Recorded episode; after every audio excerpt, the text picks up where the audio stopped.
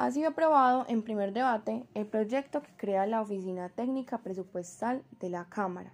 El 28 de abril de 2018, la Comisión Primera aprobó en primer debate el proyecto de ley mediante el cual se crea la Oficina de Asistencia Técnica Presupuestal de la Cámara de Representantes, que facilitará la toma de decisiones en materia económica, fiscal y presupuestal de la corporación.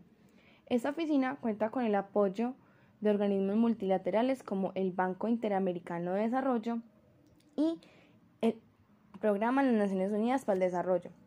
Adicionalmente, busca contribuir a modernizar la estructura y organización del Congreso a través de la creación de una oficina de carácter técnico y especializado que brinda información económica independiente, no vinculante y basada en criterios técnicos.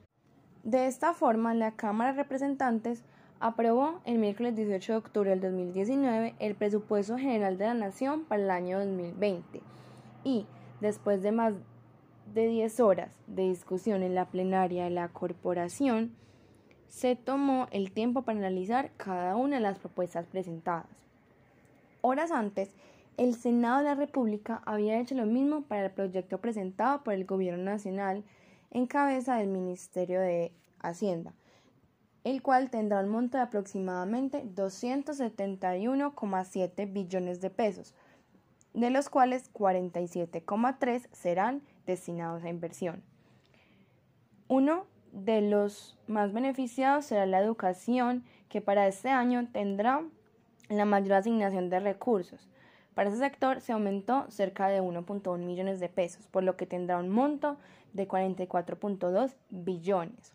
Otros sectores que recibieron aportes adicionales fueron el ambiental en el cual se agregaron 500 millones para el fallo de la Amazonía, para un total de 720, así como en el comercio, industria y turismo, el cual completa una cifra de 7.1 billones.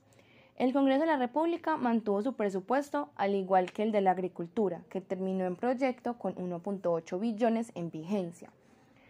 Por otro lado, en ciencia, tecnología e innovación van 393 millones, para cultura 405 y para el empleo público 543.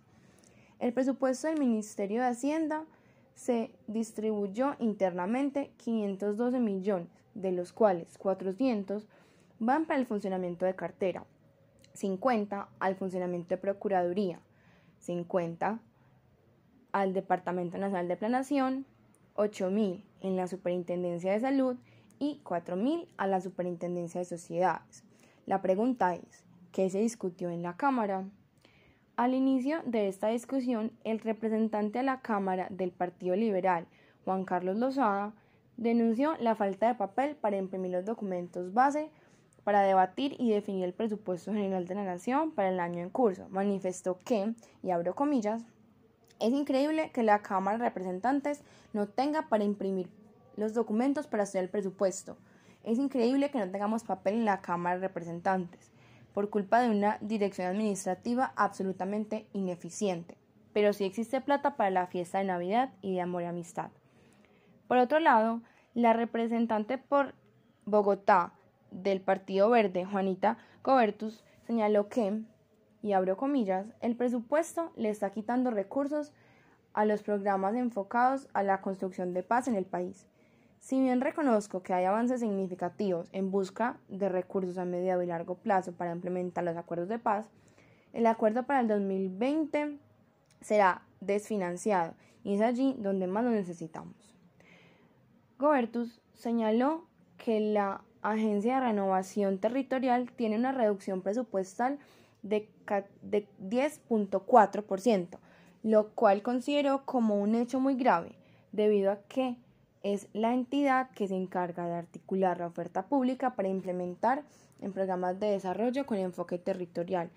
Por ende, habría un riesgo de que no contribuyan obras de pequeña infraestructura en comunidades como se venía realizando en años anteriores. María José Pizarro, representante de la Cámara por el Partido Decentes, recalcó que los jóvenes protestan porque se les han estado robando los recursos de las universidades públicas. El llamado es a la sensatez. Es inaceptable que las universidades tengan que pagar por los fallos de la nación.